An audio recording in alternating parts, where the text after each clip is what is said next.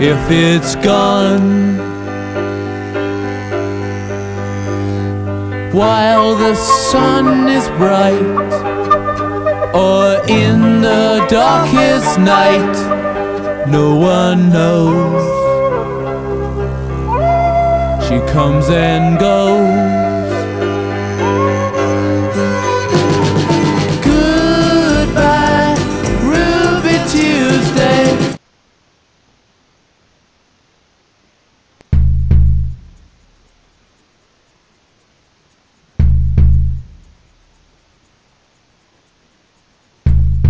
Radio Catástrofe presenta.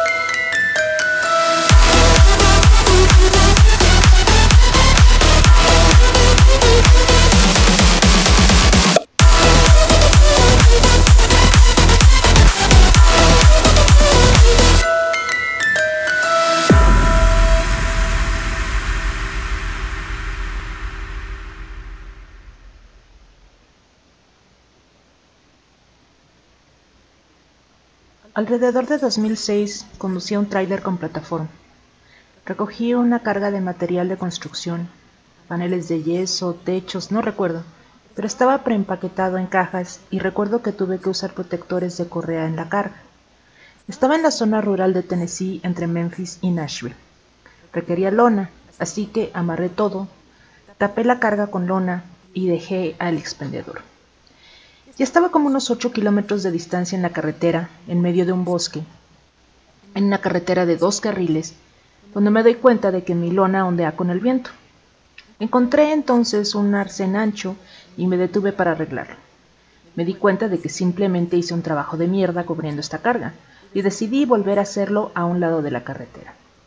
Desabroché todas las correas elásticas, arrastré las lonas, las volví a enrollar, Subí a la carga y comencé a desenrollar las lonas nuevamente, cuando vi a un tipo caminando por el mismo lado de la carretera en el que yo estaba, viniendo hacia mí. No pensé nada más que vigilarlo, porque estaba en medio de la nada, y continué con lo que estaba haciendo. En el momento en que tenía las lonas colocadas y estaba bajando para comenzar a enganchar las correas elásticas, este tipo se acercó lo suficiente como para prestarle más atención a él que a cubrir mi carga. Agarré mi barra de cabrestante de metal sólido y la coloqué en el remolque donde estaba trabajando por si acaso. El tipo llegó a mí y lo primero que noté fue su cabello. Era como un peinado rockero, pero era irregular como la mierda. Como si hubiera intentado cortarse el pelo él mismo y hubiera tenido un ataque en el proceso y dijera, joder, ya es lo suficientemente bueno para la fiesta. Lo siguiente que noté fueron sus ojos, que solo puedo describir como apagados, como si fueran claros no pensé que estuviera borracho o drogado ni nada, pero también me dio la clara impresión de que no estaba completamente cuerdo. La ropa estaba muy sucia y mal cuidada. Tenía tenis blancos sucios, porque recuerdo que no tenía cordones en un zapato y la lengüeta estaba notablemente fuera de lugar. Se detuvo a mi lado, esperó que yo volteara a verlo y simplemente dijo, tengo una larga caminata.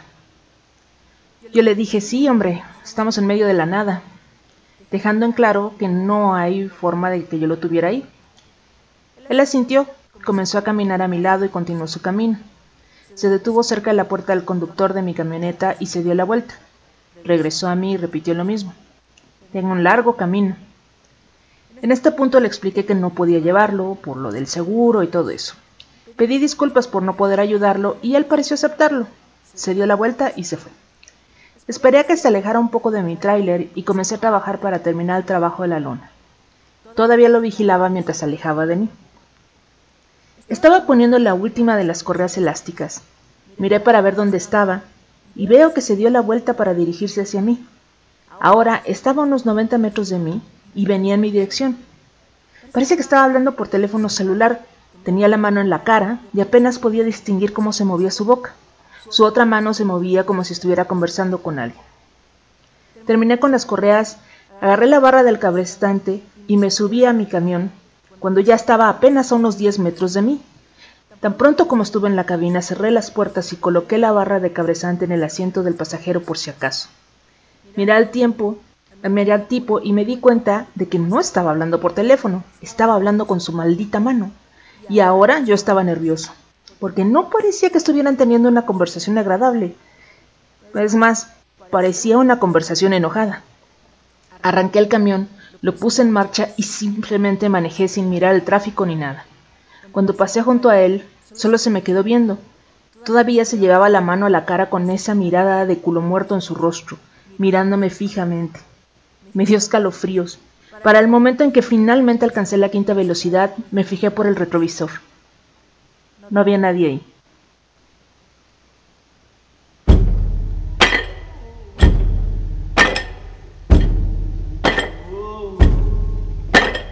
Who's gonna dig these graves? Who's gonna dig these graves? Somebody help me dig these graves. I can't do it on my own. Who's gonna dig these graves? Gonna dig these graves? Somebody help me dig these graves. I can't do it on my own. Preacher tells you Jesus saves, all in a full work day. Steady busy getting paid, he can't do it on his own. I said, Who's gonna dig these graves? Who's gonna dig these graves? Somebody help me dig these graves. I can't do it on my own. Dollars in a golden tray. You know that somebody has to pay. Get the Lord's paper straight. He can't do it on his own. Who's gonna dig these graves? Who's gonna dig these graves? Somebody help me dig these graves. I can't do it on my own. Still like it's gonna rain. 40 nights and 40 days. Rounding up the last few strays, but I can't do it on my own.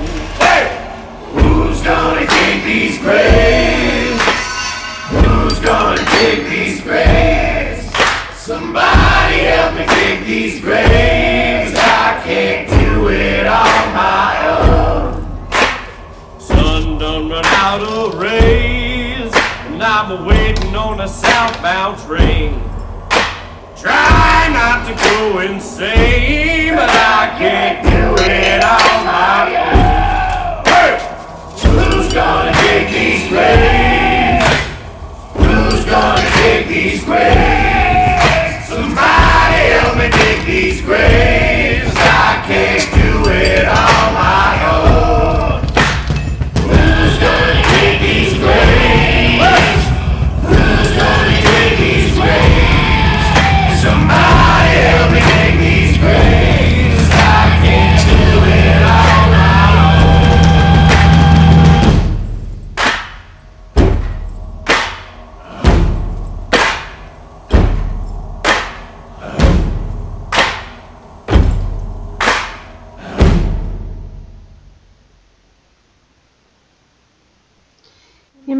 Bienvenidas, bienvenidos, bienvenudes, como dice aquel TikToker, a la hora macabra. Yo soy Beth Flag y esta noche voy a estarles contando historias reales de fantasmas.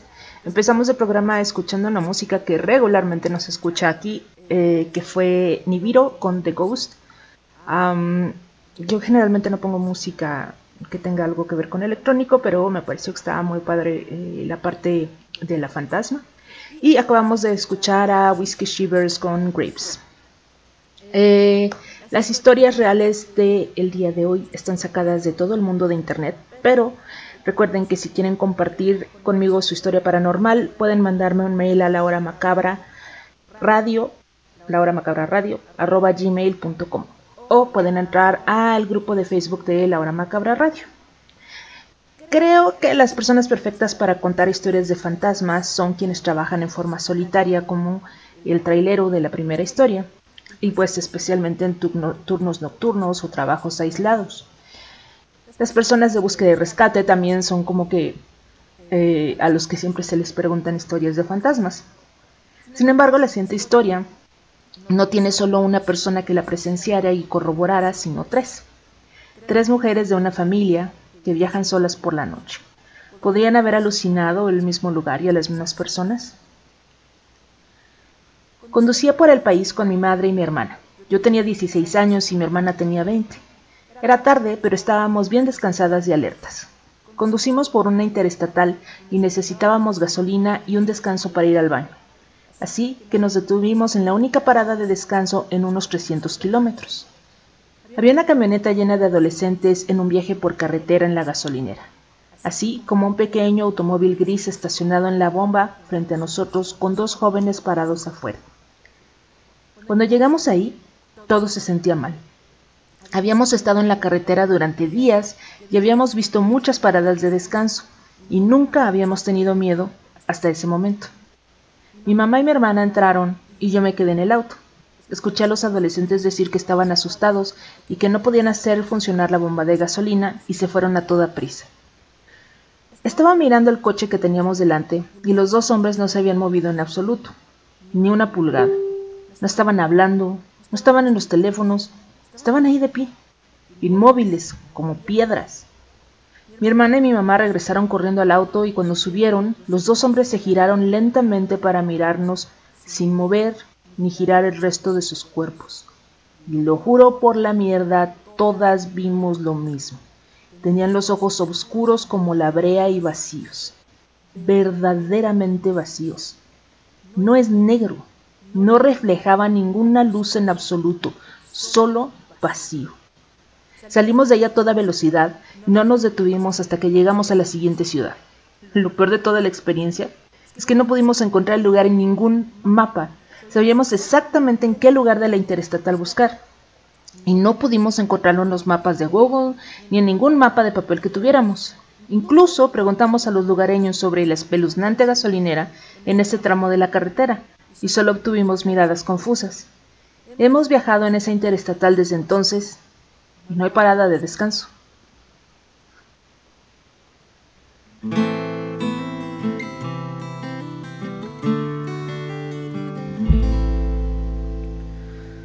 Gonna play a show at a house tonight. Gonna turn up the tunes, gonna turn down the lights.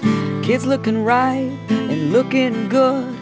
Who's to say I wouldn't only if I could? I feel I missed my road when I said no, but you can't have it all, that's how things go. So I'll just play my guitar, and when I'm through, I'll sit all by myself, thinking of you.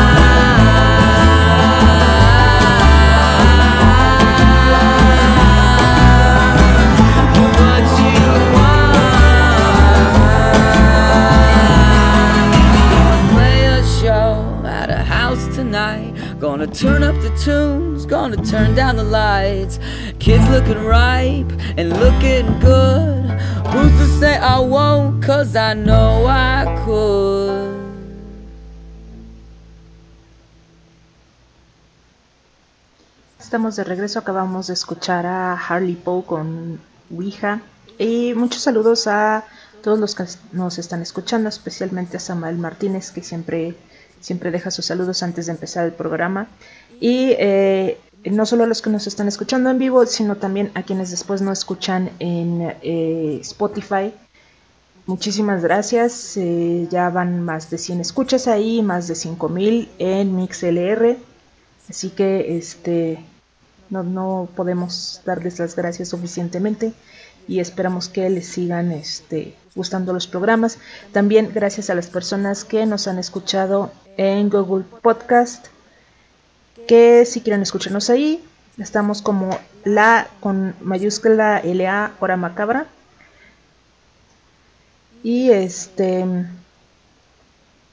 Ah, perdón, normal la hora macabra. Y este... Vamos a continuar con... Eh, no sé si ustedes se acuerdan de esto, pero en 1993 salió la película El Día de la Marmota. Es la que tiene a Bill Murray como un reportero malhumorado, que debía de asistir a un pequeño pueblo en Estados Unidos a reportar el tradicional Día de la Marmota. La siguiente mañana, Murray se encontraría repitiendo el mismo día sin importar lo que hiciera, y lo mismo pasaría la mañana siguiente. El concepto de esta película ha dado como resultado múltiples programas de televisión, también películas, este, cuentos, etcétera, sobre esa misma base, eh, la de encontrarse en un bucle de tiempo, estando condenado a repetir lo mismo una y otra vez hasta encontrar la forma de romper el hechizo. Generalmente este concepto se usa con fines cómicos y de enseñanza sobre ser mejores personas. Pero ¿qué pasaría si viéramos algo atemorizante una y otra vez sin poder hacer nada al respecto? Mi padre conducía un camión entre Edimburgo y Londres y cuenta esta historia a menudo. Conducía por la autopista y miró a su derecha.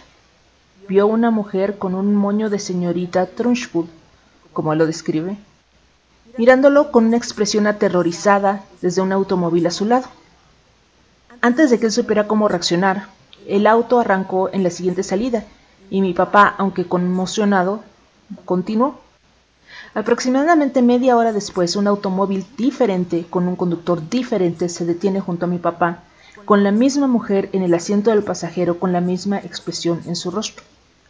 Mi padre piensa a la mierda con esto y planea ingresar a los próximos baños para informar. Incluso si no es nada o es un malentendido, pues es mejor prevenir, ¿no? De todos modos, el coche desaparece. Antes de que él pueda obtener detalles como las matrículas o cosas más claras que decir sobre el coche.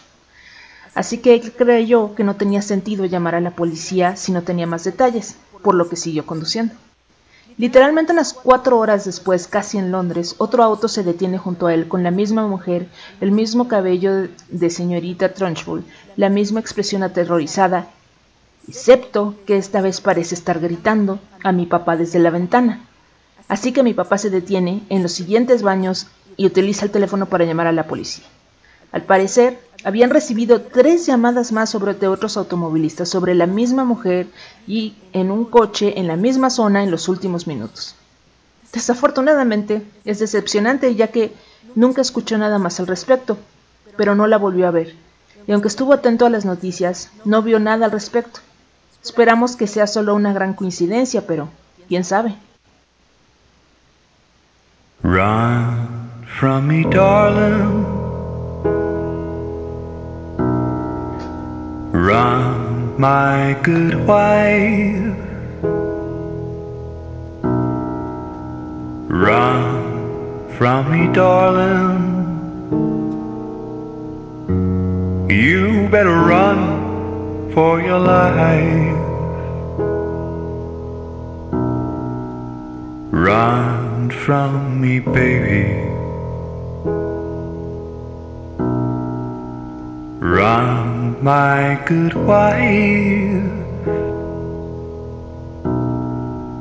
Run from me, baby.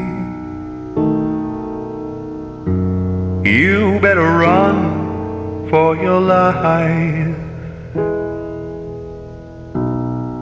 And each time I see you,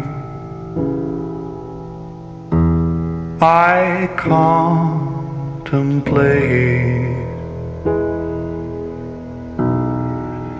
what I love most of all. Your swinging gait,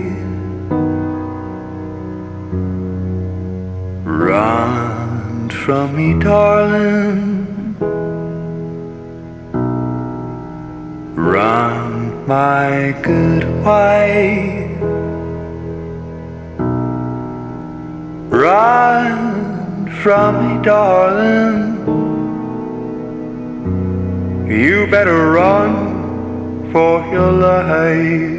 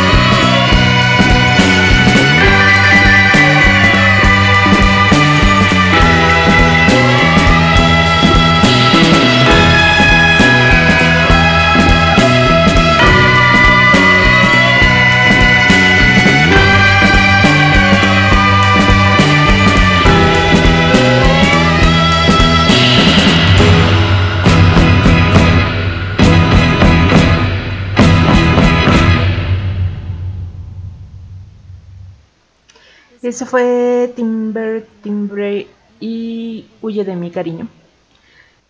Y si alguna vez necesitan tomar un trabajo de seguridad, asegúrense de que no les toque el turno nocturno.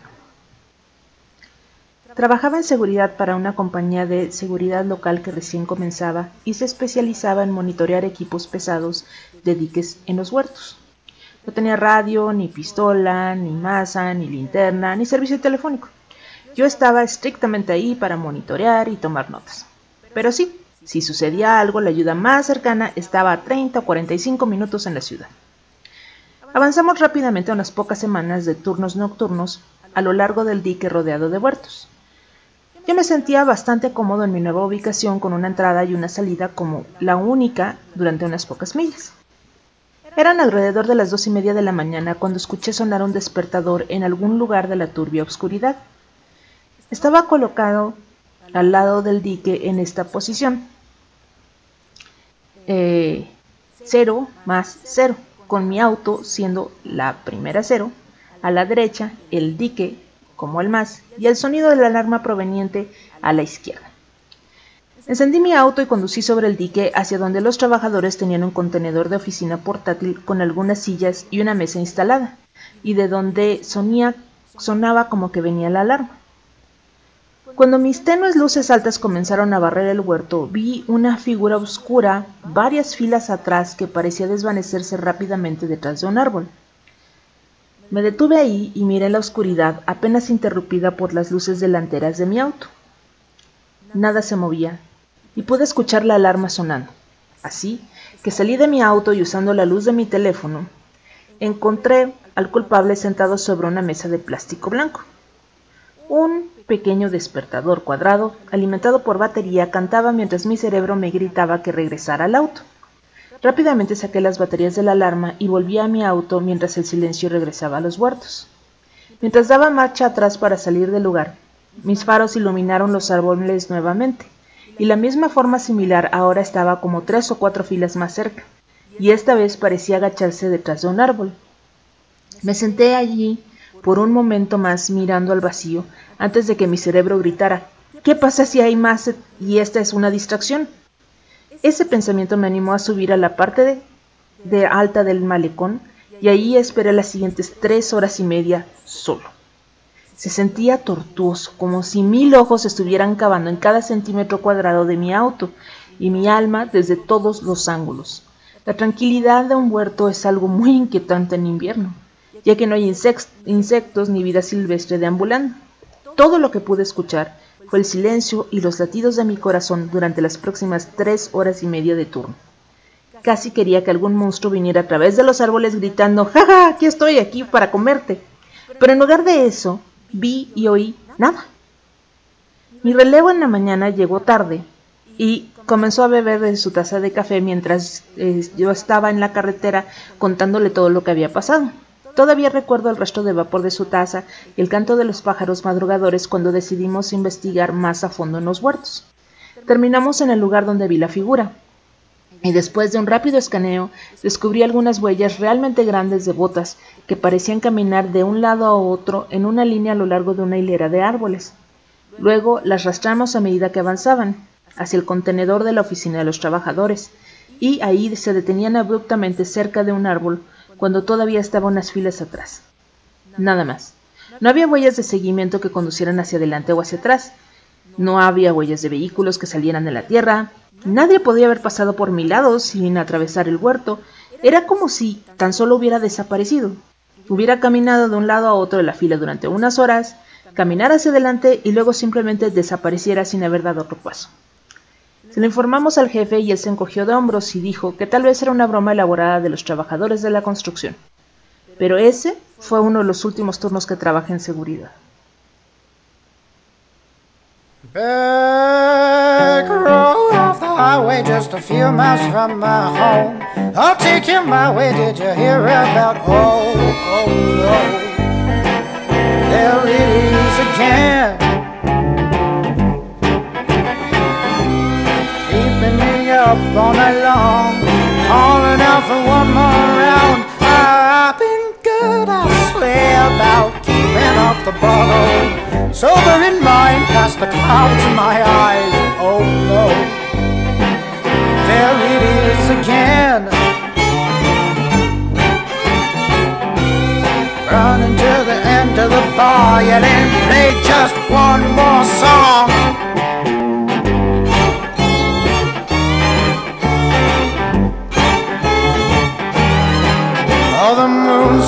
Bright. I can see the light. You can go from the world dead if you please. Coming down with me. Hey, mister, did I get your name? What's that poison running through your veins? Hey, bartender, can I have the same? And don't 2 a.m. always come too soon?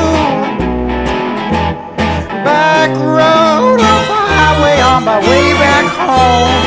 Oh, taking my way, did you hear about? Oh, oh no.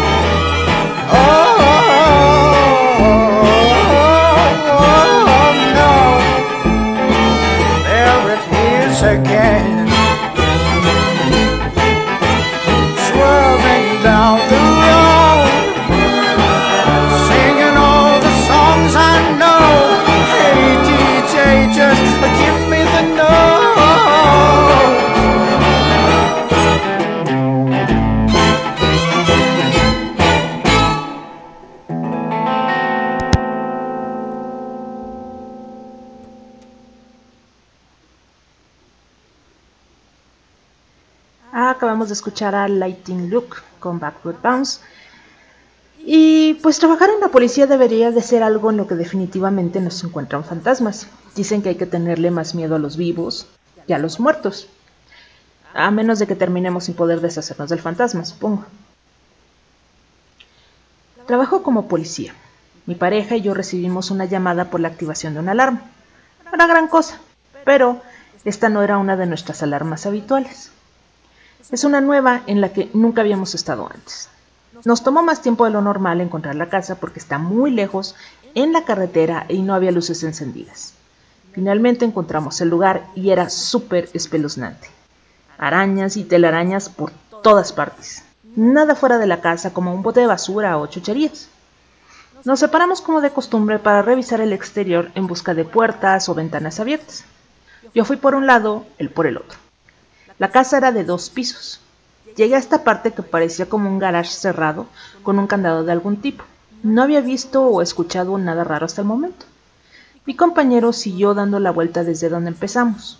Mientras tanto, yo encontré las escaleras al segundo piso y subí.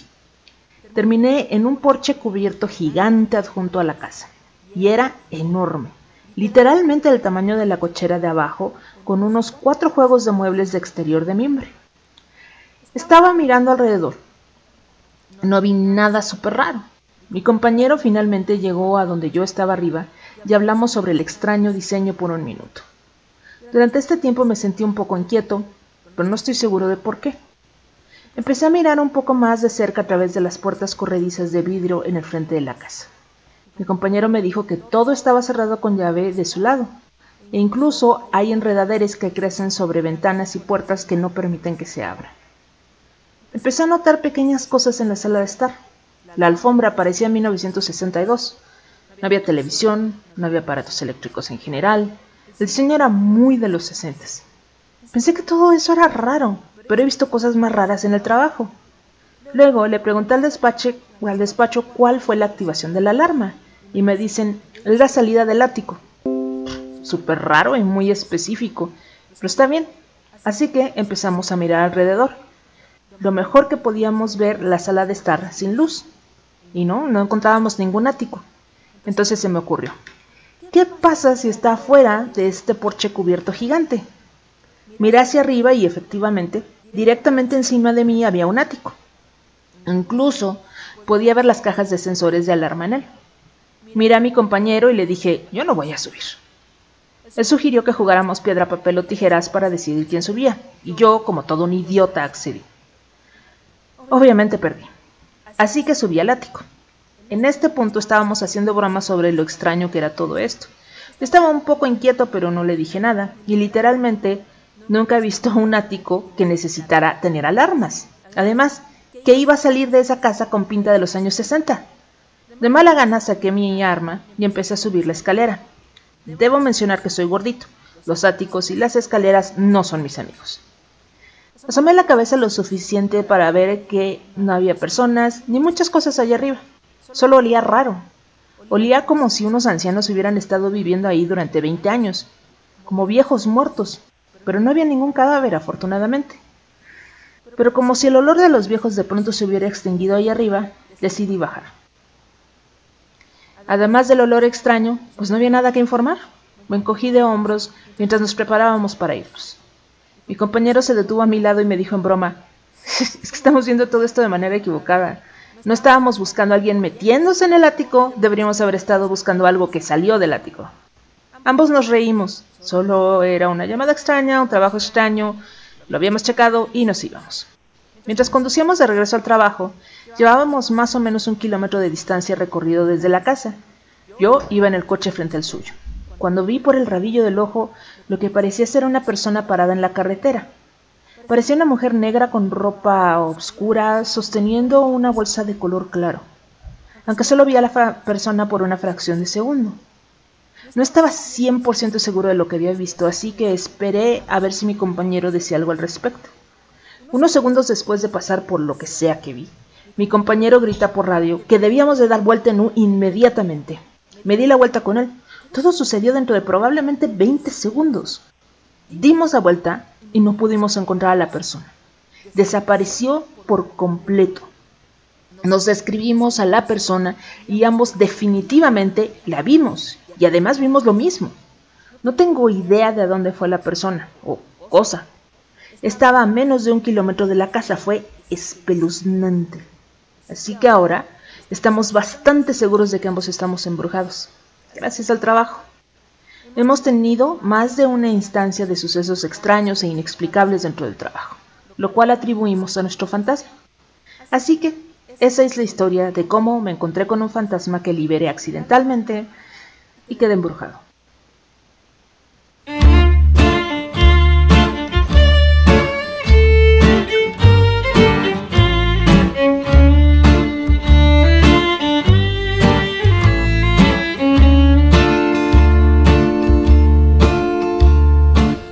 Dr. Flynn could have been a very happy wife, taking the hand of a man she'd wanted all her life.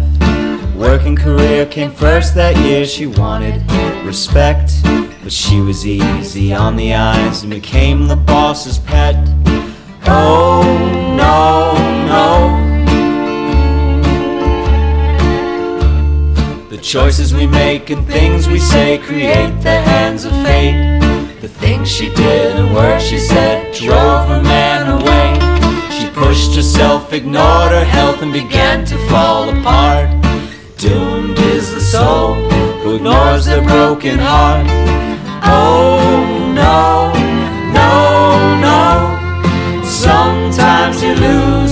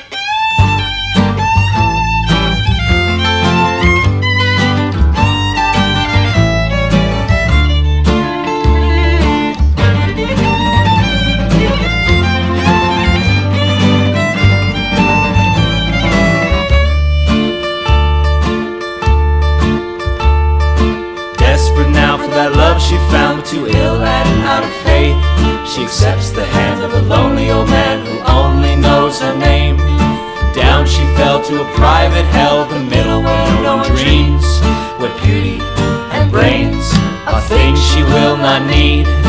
Oh, no, no. Tired of girls who ignore the world with lies and make believe. Walk an easy road, but we're cowards robes when they face eternity. Oh no, no,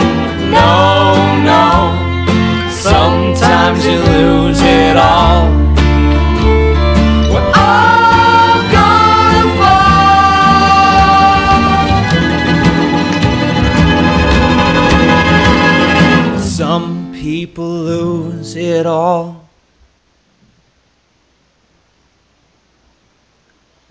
Ese fue Caravan of Thieves con Dr. Flynn. Y de todas las historias de fantasmas, no sé por qué, las que dan más miedo tienen que ser las de los niños. Cuando era joven mi madre solía invitar a niños del vecindario al azar a cenar y fiestas para que pudieran comer. En la fiesta de cumpleaños de mi hermana, todos estaban afuera preparándose para pegarle la piñata, cuando mi padre notó que una chica sentada adentro nos miraba por la ventana. Teníamos una ventana grande al lado de la puerta principal. Me dijo que entrara y le pidiera que saliera y se uniera a la fiesta. Corrí por el pasillo mirándola a través de la ventana mientras me dirigía hacia la puerta. Y luego, tan pronto como pasé por la puerta, perdiéndole de vista por unos segundos, ella se había ido. Mi papá pensó que se había caído. Hay un sofá frente a la ventana, así que pensó que se había caído en el sofá. Busqué a mi alrededor, pero no pude encontrarla. Así que le dije a mi papá. Me ayudó a buscarla, pero aún así, nada. Nadie más la vio excepto mi papá y yo. Mi mamá dijo que no se recordaba haber invitado a ninguna niña con nuestra descripción de ella. Nos olvidamos de eso durante años. No sé exactamente cuántos. Pero el otro día mi papá y yo estábamos sentados en la sala viendo la televisión. Desde el sillón de mi papá se puede ver un poco la cocina. Papá y yo estábamos hablando sobre el programa que estábamos viendo cuando de repente se quedó callado. Dijo mi nombre y me indicó que me acercara a él. Me dijo que mirara el microondas. Vi el reflejo de esa niña en el microondas exactamente igual que antes. Corrí a la cocina y mi papá me siguió, pero de nuevo no había nadie ahí. Los dos estábamos bastante asustados, así que nos salimos a comprar helado hasta que mi mamá llegó a casa. Pensé que era una niña del vecindario que nos había hecho una broma la primera vez, pero verla por segunda vez, sin cambios en nuestra cocina, muchos años después, me hizo creer en fantasmas.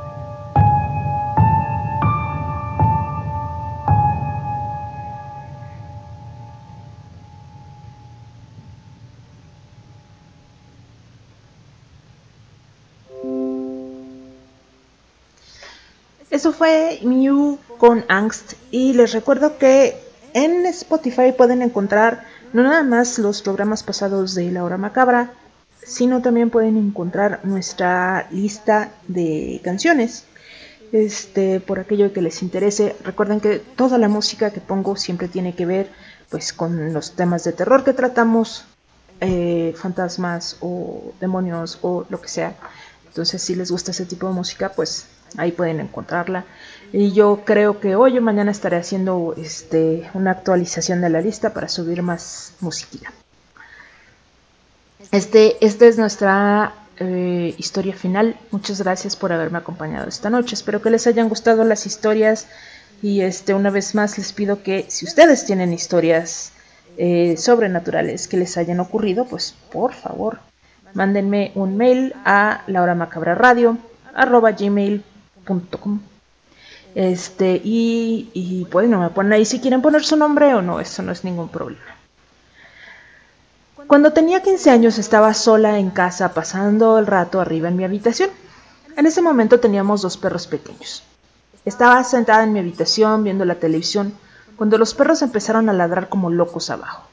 No era raro que ladraran cuando una persona pasaba o llegaba a la puerta, así que me quedé en mi habitación y no le di importancia al principio. Siguieron ladrando sin parar probablemente durante unos 10 minutos antes de que finalmente me cansara y decidiera bajar las escaleras para decirles que pararan. Las escaleras de mi casa conducían a la cocina y tan pronto como llegué abajo, lo vi. Un hombre muy alto con un chaquetón y un sombrero de copa estaba parado en la puerta de mi cocina y el comedor. No alcanzaba yo a ver su cara. Corrí escaleras arriba y me encerré en el baño donde llamé a mis padres. En el tiempo que estuve esperando a que regresaran a casa, comencé a escuchar varias voces masculinas aparentemente irritadas afuera de la puerta del baño. Estaba absolutamente aterrorizado. Finalmente, mi tía llegó a mi casa para ver cómo estaba. Las voces se desvanecieron y pude calmarme.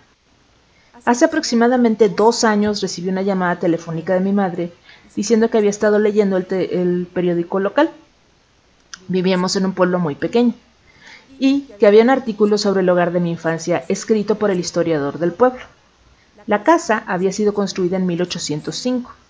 había sido un lugar de reunión local para la élite del pequeño pueblo. El primer piso, ahora la cocina, el comedor y la sala de estar, había sido una vez una especie de salón y taberna, mientras que el segundo piso de la casa funcionaba como salón de baile. Las cosas en la casa se habían reorganizado un poco. La escalera, siendo una de esas cosas, se había movido de lo que ahora era un armario del dormitorio del segundo piso que saldría por las escaleras entre la cocina y el comedor. Mi familia estaba un poco al tanto de eso, pero la verdad es que nunca habían tenido los detalles exactos. Muy bueno, pensé, hasta que mi mamá continuó leyendo. En 1836 hubo un accidente. Tres hombres discutieron sobre sus diferentes puntos de vista políticos, dos de ellos contra el otro. El desacuerdo terminó cuando el tercer hombre fue empujado sobre la barandilla en la parte superior de las escaleras, aterrizando en la base de las escaleras donde sufrió lentamente y finalmente sucumbió a sus heridas. El lugar donde murió fue el lugar exacto en el que había visto al hombre sin rostro con sombrero de copa hacía 15 años. Mi mamá recortó el artículo de noticias y mi padre lo enmarcó y lo colgó en el comedor, justo cerca de la puerta de entrada a la cocina. Una hora más tarde, mientras mi papá estaba solo en casa, escuchó un estruendo. Tras la investigación encontró el artículo recortado en su marco destrozado, acostado boca abajo, a 15 pies de donde lo había colgado. Siempre supe que lo que había visto y oído era sobrenatural. Ahora nunca me van a convencer de lo contrario. Tampoco volverán a convencerme de que me quede solo en esa casa.